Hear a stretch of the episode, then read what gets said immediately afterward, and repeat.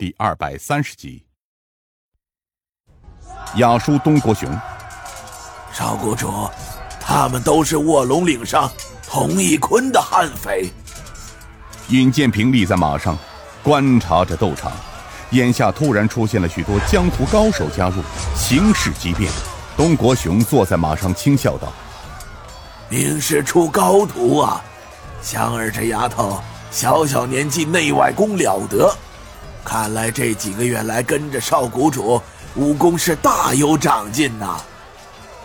这个小精灵是个练武奇才，从宜城我为他打通任督二脉之后，竟把那套阴风剑法练得炉火纯青了。”香儿，注意你的左侧，怀中缠剑，走中宫，剑贯长虹。香儿娇笑道：“ 平儿哥哥，知道了，看我的！”只听得他一声轻斥，只见他柔身退步，一记剑贯长虹，当胸向手持大砍刀的大汉刺去，剑势之快出人预料。当那暗中偷袭的大汉明白过来时，后悔已来不及，胸前被剑透入，未来得及叫出声来，却见得香儿飞起一脚，把大汉的尸体踹飞出去，抽出了体内的剑，而后挽了个剑花，迎上另一个手拿判官笔的大汉。那大汉眼前突然多了几道剑芒，愣神之际，空门大开，香儿挡住判官笔，屈身而进，一掌打在大汉前胸，喷出一股血溅。人却倒飞出去。斗场上卧虎岭的悍匪眼看就要大获全胜，这没想到忽然来了两个骑马的剑客，一声不响地杀进场中，剑法之狠，攻势之快，很快就稳住了局势。然而又忽然一个小女孩从天而降，瞬间折了几人。第二波卧虎岭的悍匪又攻进斗场时。只见几个青年男女挥剑杀进，措手不及之下，地上多了些自己的兄弟。这些人武功之高，剑术之快，无以伦比。不知道是谁大喊一声：“风紧点子硬，扯呼！”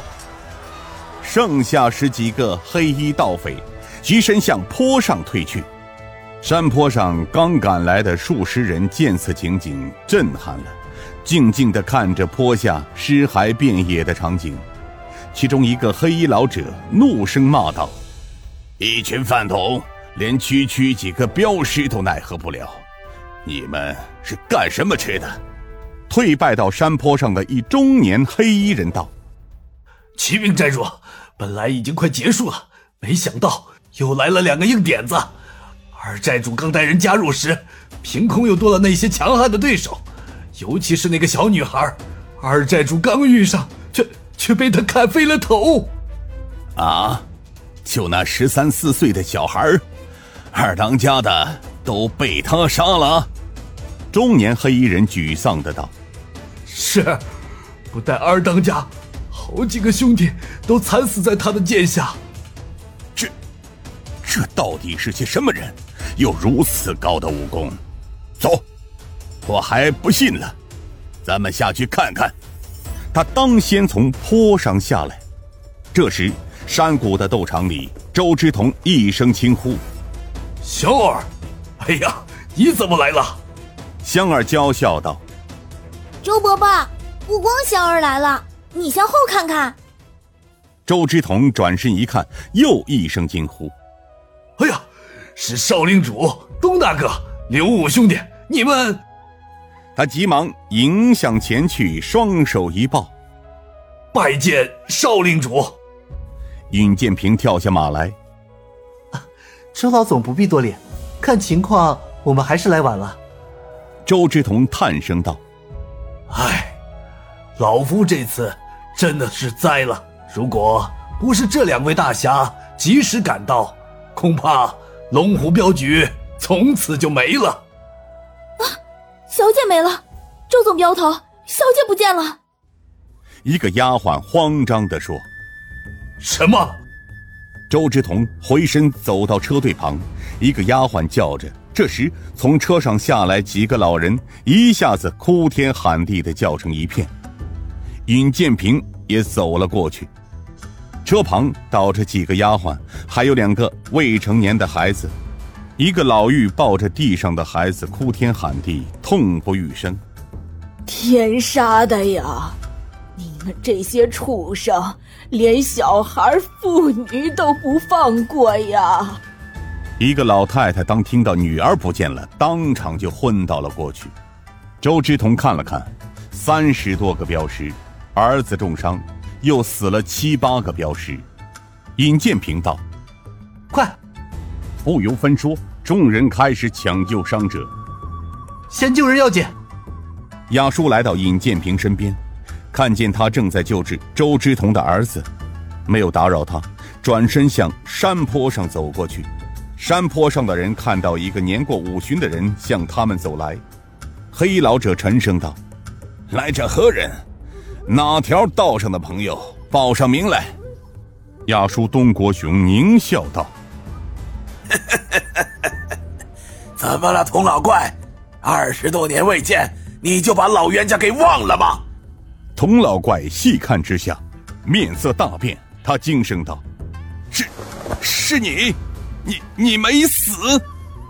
东国雄在一块岩石上坐了下来，从腰间抽出了烟袋，慢条斯理的装上烟，用引火点燃，抽起烟来。如果老夫死了，还会再见面的。也倒是，你巴不得老夫死了呢。那欠了二十多年的账，就没人找你算了。童老怪狞笑道：“ 这倒应验了那句话，不是冤家不聚头啊。可是老夫倒是想不明白了，中了老夫的天蚕散剧毒，神仙也救不了你啊。”除非得到残剑门的九转补心丹，再加上先天罡气，把毒给逼出去，否则，啊，难道救你的人是残剑门主郑天明？东国雄道：“你知道老夫没死的原因了吧？那，那你今日是专程来找老夫报仇的喽？”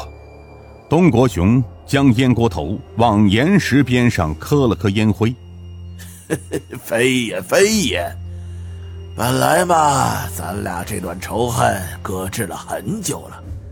俗话说，君子报仇，十年不晚。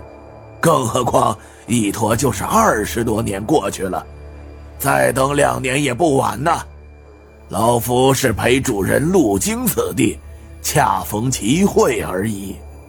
童老怪又是一惊，面上却沉静如水的道：“啊，这么说你今日还不想报仇？